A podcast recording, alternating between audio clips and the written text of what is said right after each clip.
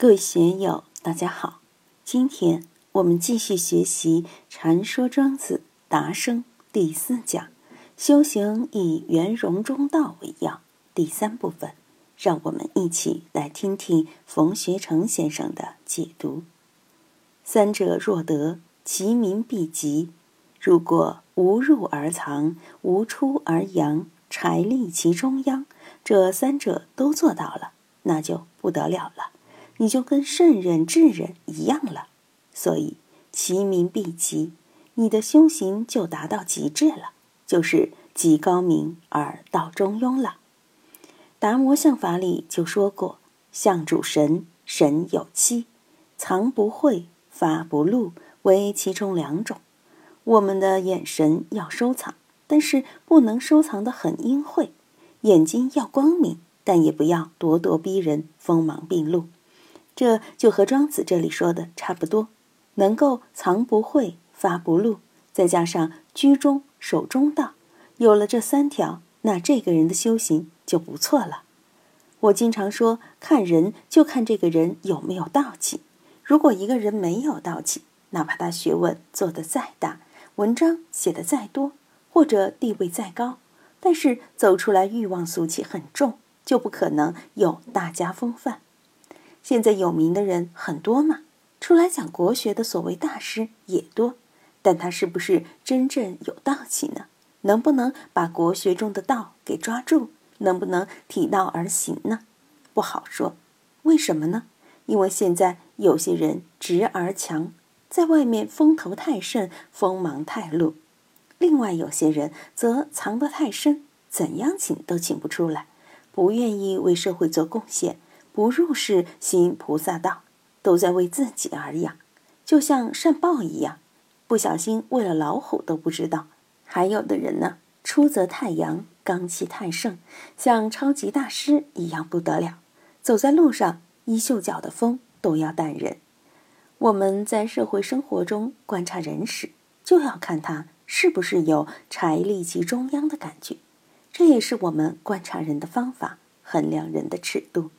下面又举例子：夫为徒者，食杀一人，则父子兄弟相戒也。彼慎足徒而后敢出焉，不亦至乎？景阳冈有老虎，老虎要吃人，就立了三碗不过冈的规矩。所以等到中午的时候，商旅们多了，大家结队而行，这样才安全。这确实是智慧。为什么呢？前面路上有棒老二。你单独去闯怎么行？知道前面有杀人越货的土匪，那么父子兄弟、商伙哥们儿就应结队而行，要提高警惕。昨晚小袁去接南京的鬼菩萨，他半夜十二点多才到成都机场。我说走周家场的近路去机场，他说不敢走，路不熟，万一有强盗打劫怎么办？还是老老实实走三环路，哪怕是交二十块钱的过路费。安全，所以安全第一也是人生最简单的一个本能。只有那些犯糊涂的人，才斗胆包天，敢去抄近路、走夜路，好像龙潭虎穴都敢去闯。闯龙潭虎穴的人，不仅要有倚天剑、屠龙刀，还要有本事。一般的人，给你一把倚天剑、屠龙刀，你也不要随便去闯龙潭虎穴。作为正常的人，保命还是第一嘛。大家不要觉得说这个话觉悟低，其实保命是一个很自然的事，也是最智慧的事。有的人觉得“保命”这两个字难以启齿，很邋遢。看电影觉得当叛徒、当特务的人才成天想着保命，或者觉得保命与伟大的理想抱负背道而驰，不敢说自己要保命。实际上，一个人的高远理想与道家的养生保命原则是一点都不冲突的。很多人因此成为了精神负担，平白无故给自己带上精神枷锁，弄得自己很狼狈。所以，庄子所讲的大道也不违背人之常情。所谓“人之所取味者，任席之上，饮食之间，而不知为之戒者，过也。”我们人的麻烦在哪里？恰恰就在日常生活之中，就在任席之上、饮食之间，就在我们平常吃饭、喝茶、语言交往之间。有时候一个眼神没对，一句话没对，就把人给得罪了，这就麻烦。说话得罪人，眼神不对得罪人，这个是很冤枉的，因为你无心嘛。但你无心无意间就把人得罪了，这就是自己的问题，说明你这个人不注意细节，在绝招力上下的功夫不够。而被得罪的人呢，人家连无心冒犯都谈不上，你就赌了一口气，也是自己胸量不够。我们看这些事情时，都要全面观察，各个方面都要看到。社会上的许多麻烦，大都是亲戚朋友之间才会发生的。因为只有这样的关系，才能相处于任席之上、饮食之间。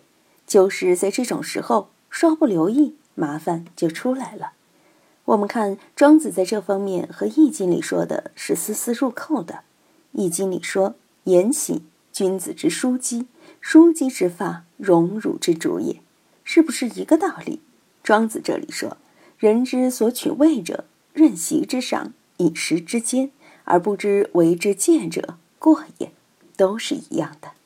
对于这些事情，我们怎样做到防微杜渐、见机而作？怎样使自己能够自天佑之，吉无不利？这也是修为上的事情，大家一定要留心。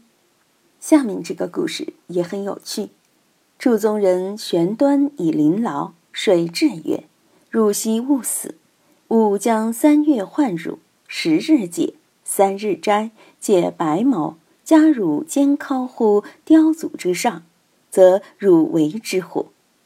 祝宗人就是主管宗庙祭祀的人，玄端就是穿着祭祀的衣服，牢就是朱兰。这位主管祭祀的人来到了猪圈边上，应该是要宰牲口了。水至曰：“汝兮勿死！”这个祝宗人就与猪对话说：“你何必这么怕死嘛？”因为古代祭祀时，杀猪作为祭祀的牺牲，进献神灵。猪祭者要对猪说一番话：“哎，你怕不怕死呢？你不要着急，不要害怕。吾将三月换乳，十日解，三日斋，解白毛。这三个月，我会给你喂金饲料，是你希望吃到的最好的饲料，会把你养得白白胖胖的。